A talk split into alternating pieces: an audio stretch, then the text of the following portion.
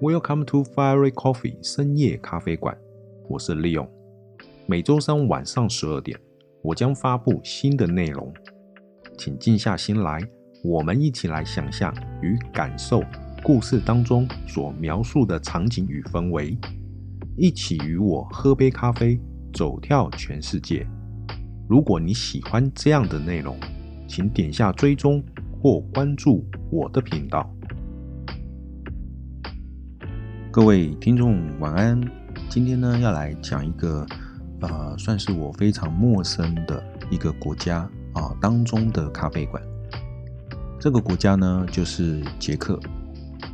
捷克呢对我来说，我只知道 Skoda 啊，哦，因为聪明的人就懂啊，这是一个汽车的品牌啊。那我自己开的车呢也是 Skoda 啊，这个捷克品牌的车子。捷克呢，这个国家，我想对于台湾人来说，应该都算是非常陌生的吧。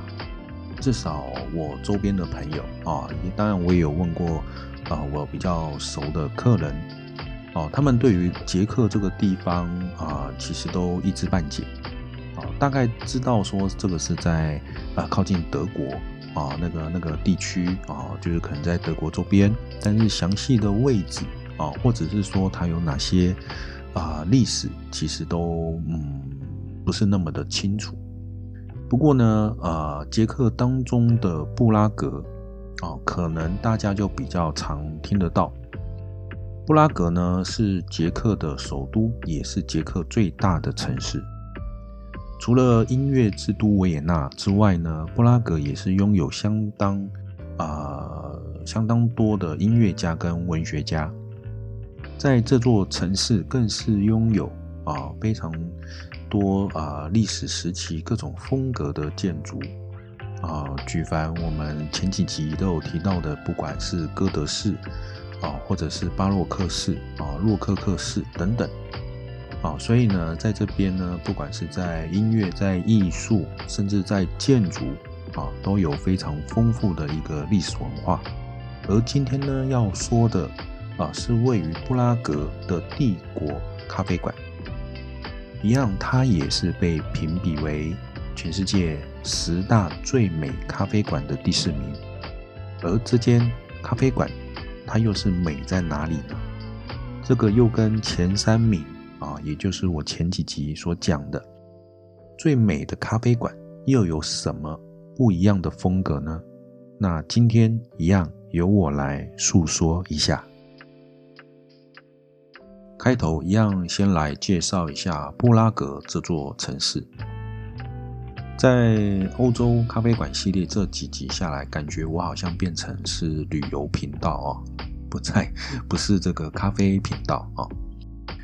不过呢，我想在介绍啊欧洲这些国家或者是城市咖啡馆之前，想要来先介绍一下他们所在的城市。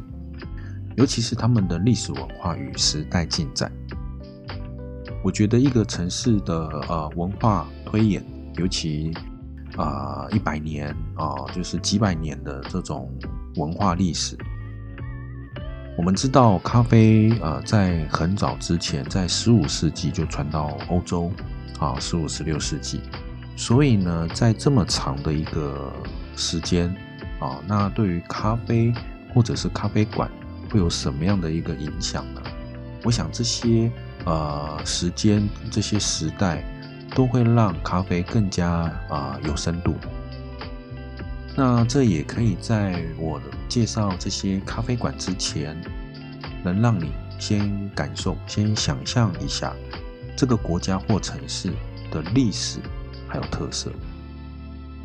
咖啡就像我前面几集 podcast 当中啊有提到。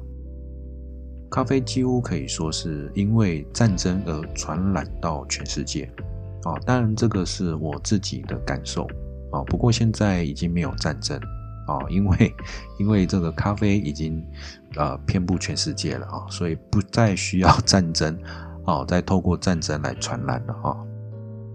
如果阿拉伯世界，呃，我们说它是咖啡技术的奠定者。那欧洲世界可以算是咖啡文化的散播者。阿拉伯人最早呃将咖啡有计划的种植，并且发现烘焙咖啡果实当中的种子才是最主要的咖啡精华所在，而欧洲人则是将咖啡馆这样子的公共场所文化发扬光大。不过呢，这些动不动都是啊上百年历史的咖啡馆，大部分不会只卖咖啡跟甜点。大部分我们所提到欧洲的这些咖啡馆，他们其实呃大部分三餐都有卖啦，啊，中餐啊这个早餐啊中餐晚餐啊，甚至有一些它其实是设置在啊饭店里面的啊饭店的一楼。啊，那他们可能连宵夜时段都在供应啊，这个咖啡甜点。那但一样酒类的饮品更不会少，甚至有一些咖啡馆啊，他们还特地将咖啡跟酒结合在一起啊，变成是一种呃特调的饮品。布拉格是一座欧洲啊，算是非常有历史的古城。也是欧洲的一个旅游胜地啊！我有一位同学，他的蜜月旅行也是到布拉格去旅游。那不过他当初去的时候，我也是打一个问号哈，因为在他去之前啊，我只有听过蔡依林的这个呃歌啊，《布拉格广场》。那布拉格呢，有相当多中世纪的美景啊，去可以去去走访啊，去看看。那说到中世纪，呃，你知道中世纪在在在哪个年代吗？呃，我也是查了之后我才知道，哦，因为欧洲历史总不像说我们自己中国的历史，我们会会比较没有那个兴趣去去读它、去念它啊。那当然啦，就是说可能在呃音乐相关的呃这种学科啊，可能就会非常清楚。那在欧洲历史上，大概有八啊分为三个时期啊，有古典时期、中世纪跟近现代。那古典时期，简单来说就是从古希腊开始有文字记载开始算。那那那有文字才能写历史嘛 啊，所以呢，这个古典时期从有文字开始算，那也蛮正常的。接着呢，就是中世纪。啊，那他们大概是从啊西元四百多年到到一千五百年左右，啊，涵盖的时间也相当广啊，时代也是相当的广啊，因为这这来来回回就有一千年喽啊。那布拉格啊，更是一个充满艺术文化的浪漫城市。那有名的音乐家莫扎特啊，他也曾在布拉格。啊，创作过一些古典名作。这里的歌剧院、音乐厅、博物馆、美术馆等等，啊，也是处处可见啊，也不会输给维也纳。在我上一集，我我我是讲维也纳的这个中央咖啡馆，在他们的霍夫堡宫啊，这个外城门啊这一边啊，也有一区也是博物馆区。啊，也是有相当多的这种博物馆、美术馆或者是音乐厅。那在布拉格啊，每年都会举办相当多的国际艺文活动。那举凡像有歌剧啊、电影啊、舞蹈啊、音乐啊，甚至还有木偶节，哦，这也蛮特别的。当然，音乐相关的这种节庆啊，或者是呃活动。更是占大多数啊，因为音乐也有分古典，有分现代等等啊，所以呢，音乐的节日啊相当多。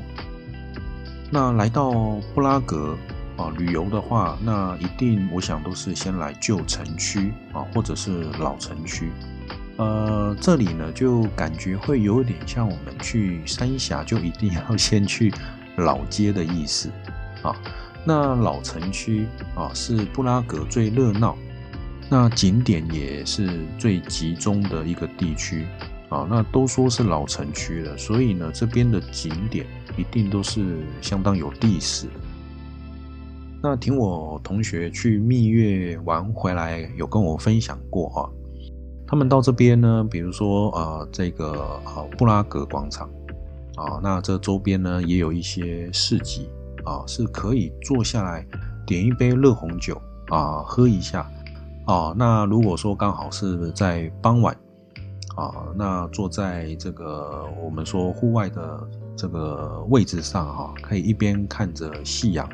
啊，那一边看着这个有名的查理大桥，啊，那更会让这个手中的热红酒更加美味，更加好喝。啊，我是不知道了，如果有机会的话，我去喝看看。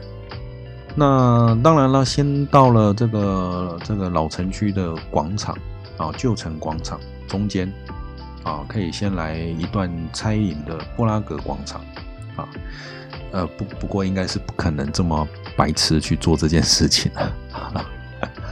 那这里呢，有一座叫做提恩教堂，它也是哥一一座哥德式的教堂。那跟我上一集有提到的这个圣史蒂芬大教堂一样啊。那这一座哥德式的教堂，这一座提恩教堂呢，更是完全符合我上一集。Podcast 当中所讲的，屋顶有非常多的尖塔跟很高的尖塔，尖塔上还有尖塔，大尖塔上还有小尖塔，可以说是尖尖相连到天边，尖到最高点，心中有尖尖。哦，哈哈哈哈呃，好像又有点冷场了啊。另外呢，这个屋顶呢，它是黑色的。啊，那也有被人戏称这个是魔鬼教堂，啊，不过呢，这个只是比喻它的外观，啊，像这个童话故事当中的魔鬼城堡，啊，所以呢，给它的一个一个这样子的一个称呼。在提恩教堂的对面呢，还有一个很难不被看见的天文钟。来到老城广场，这一定也不会漏掉，啊，也一定会去看的景点。这个大时钟呢，也有六百年的历史啊。不过这中间也是遇到了一些天灾人祸等等，这中间也前后啊经过了好几次的翻修。最严重的损坏呢，也是在第二次世界大战的最后一年，被德国的炮火严重的重创，然后再度的重建，一直到一九四八年，历经三年的时间，才又再次的运转，然后一直到现在。这个天文钟相当的特别，在钟面上呢呈现出相当多跟时间有关的资讯。我想呢，这个就是六百年前啊非常巨型的 Apple Watch，它能够显示时间的功能，这个部分就不讲了啊。那整点的时候呢，还会有声响。时钟上方呢有两个小门会打开，里头呢有人物的雕塑品会跟着转动。两侧呢也会有人物的雕塑品会跟着动。这个天文钟呢分为上下两个大时钟，上方的机械钟可以看到太阳跟月亮的位置。那当然啦，既然有太阳跟月亮的位置，自然就可以知道日出跟日落的时间。比较特别的是，它的月亮呢是一个球体，也会随着时间而转动。啊，它会显示当天的月相，例如上弦月、满月、下弦月等等。那上面呢还有黄道带，有黄道带就会有十二星座。那这个就跟古老的占星术有关，比如说像我上升星座，呃，太阳跟月亮的位置等等。那在下面的呢是一个日历钟，那也就是直接呈现出黄道十二宫的图。它会显示今天是几月几日。想一想，这个在几百年前就有这样子的一个制作技术，这个是啊需要相当庞大的物理跟机械，加上天文的知识，才有可能啊有办法去制作出这样子功能相当复杂的一个时钟。这个可不是说像我们现代用电脑算一算，把程式放到晶片。透过人造卫星或者是 GPS 把即时的资料下载，然后透过荧幕显示出来，啊，所以在几百年前有这样子的一个技术，非常非常的厉害。那我们逛完了老城广场，就可以前往也是相当著名的哥德式风格的火药塔。我们来这边呢，拍个照，打个卡。那再继续步行个七分钟，来到一间外观不算是非常为之一亮的五星级帝国艺术饭店。帝国艺术饭店呢，一个晚上标准房大约是新台币三千块有找。这个价格上呢，算是非常平易近人啊。如果跟台湾的五星级比起来的话，不过呢，听说标准房的室内空间比较小啊，可能只有十十来平啊，十平、十一平左右，隔音呢也不是很好。那但是我想，对于一栋百年的古典建筑来说，这个部分我觉得就不用太过去苛求啊，去要求。它能够取得五星级的一个等级，我想一定是在饭店的服务各方面有一定的水准，它才有办法拿五星嘛，啊，不然它也可以是四星，也可以是三星。那当然了，我们今天的主题就是要来到位于饭店一楼的帝国咖啡馆，这一间被列为全世界十大最美的咖啡馆的第四名，它有什么样的一个风格跟特色？啊，不过讲到这边，我在想啊，是不是有什么呃旅行社、饭店可以来找我工商一下？哈哈，我我我介绍国外城市跟景点，还有饭店的内容，也占我这几集的 podcast 相当多的部分啊。如果有兴趣，可以欢迎留言给我啊。哈哈。那我们回到主题，帝国咖啡馆啊，它的一个命名，我想就不用多做介绍了。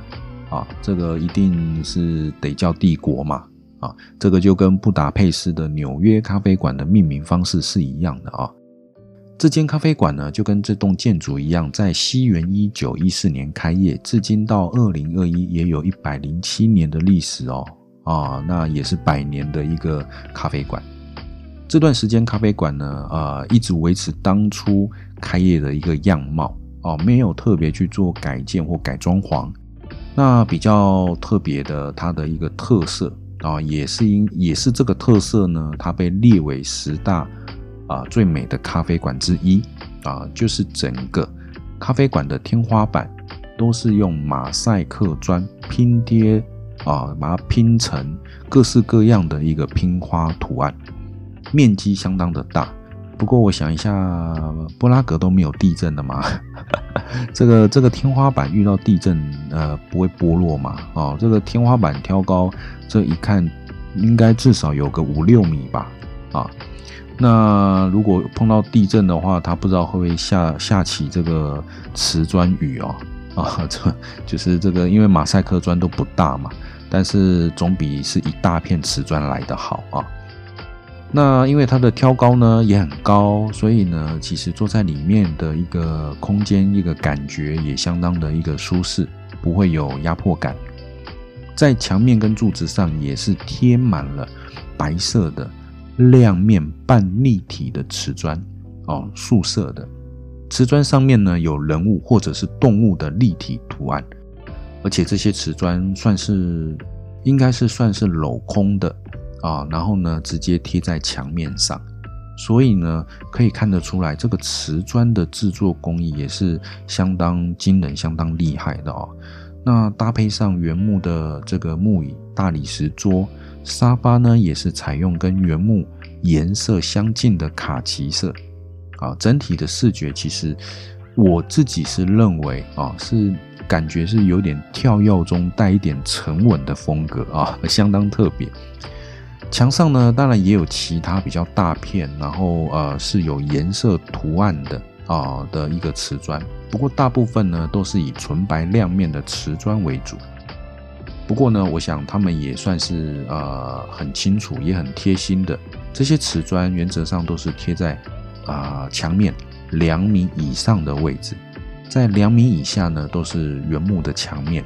我想这也是避免说，哎，我们今天阳光照射进来，啊，太容易去照射到这个白色亮面的瓷砖，会有，啊，这个反光等等的啊，容易去让呃眼睛不舒服。那我想这个最主要是它咖啡馆的一个风格哦，也是它非常有特色。你说美吗？我觉得算是蛮特别的。可是如果要跟像啊花神、像这个纽约咖啡馆比起来，它真的是算是非常独树一格的一个装潢跟设计。这里的咖啡豆呢，是使用意大利呃非常知名的品牌之一啊，伊利的咖啡豆。那伊利在意大利算是非常呃历史悠久的咖啡品牌。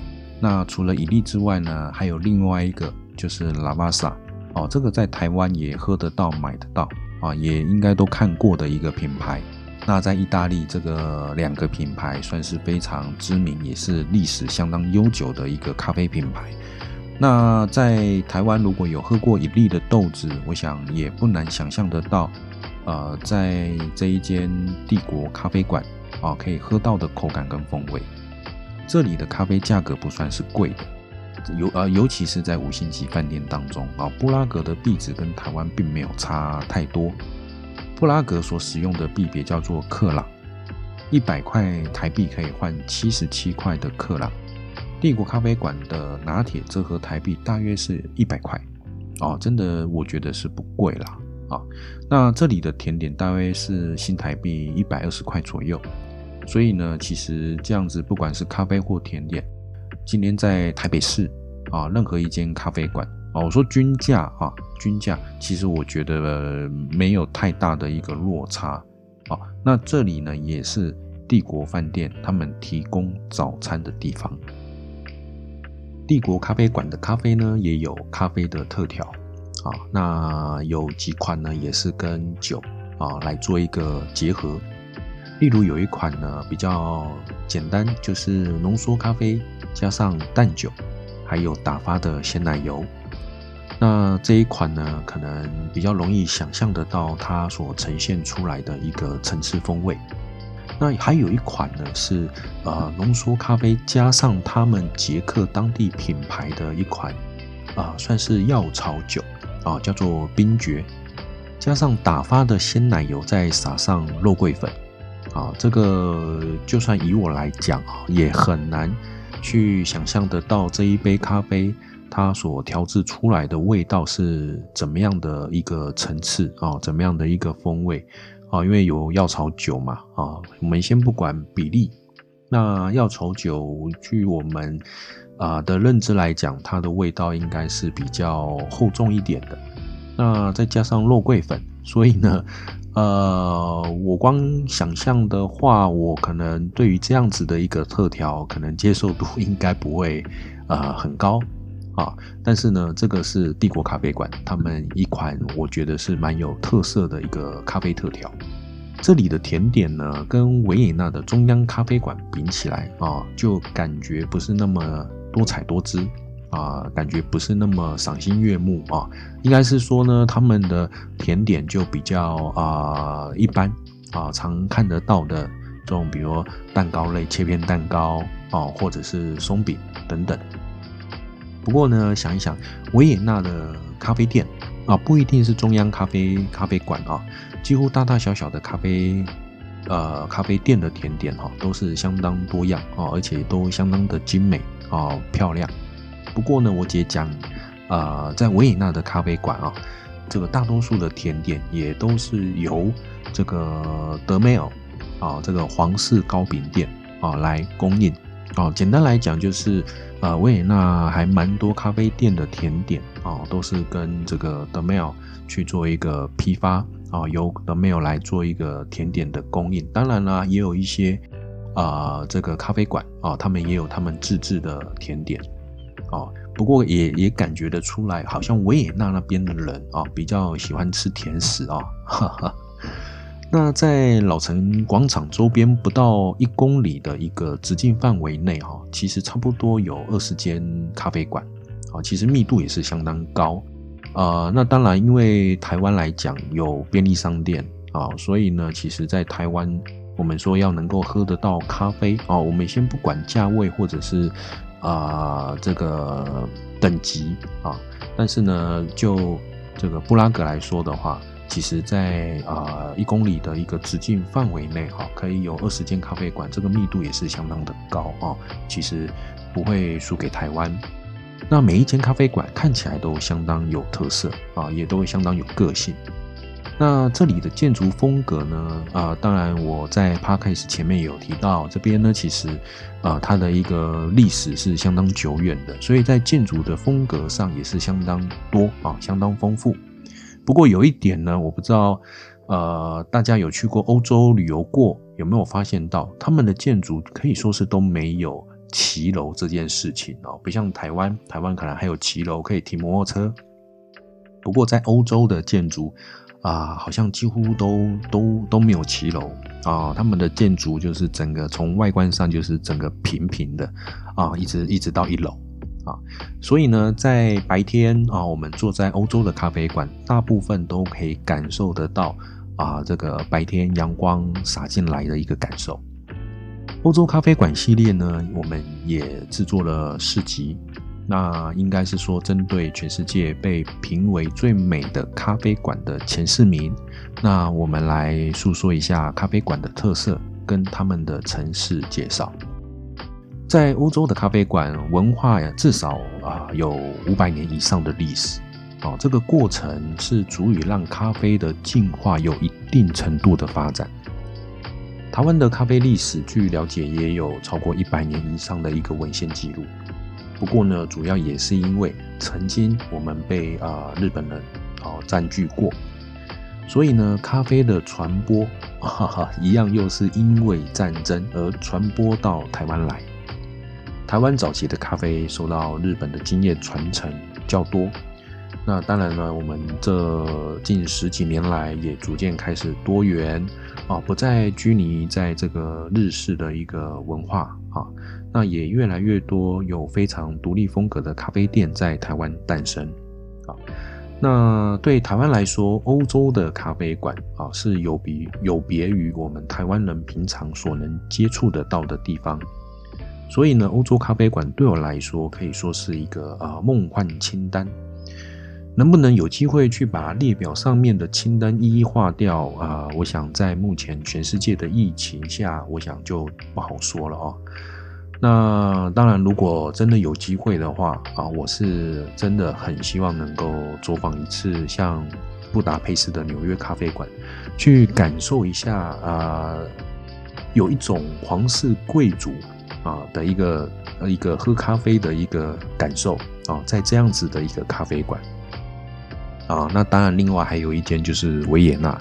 那除了到维也纳喝咖啡、吃甜点之外呢？那当然最主要的还是来到维也纳，可以接触到更多欧洲的一些历史啊。那这些可能都是我们在啊，不管是学校有听过，或者是在电视上有人介绍过，或者是啊，甚至在一些电影啊，或者是神话当中啊，我们有。能够呃去接触或去看到的啊，这个都是我想嗯，在台湾来讲都是很难有这样子的一个机会可以去走访啊，去看一看。所以对我来讲啊，我是蛮希望能够有机会去的啊。不过呢，呃，可能要先把钱 先准备好啊。去欧洲一趟呢，呃，以我姐来说哈，你至少也要准备个半个月的时间。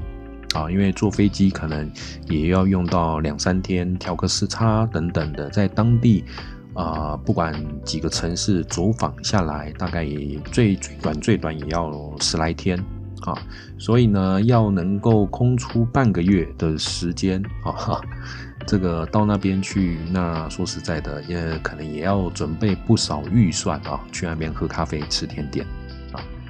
那接下来的 podcast 的内容呢，也会来介绍跟咖啡相关的冷知识跟品牌的介绍。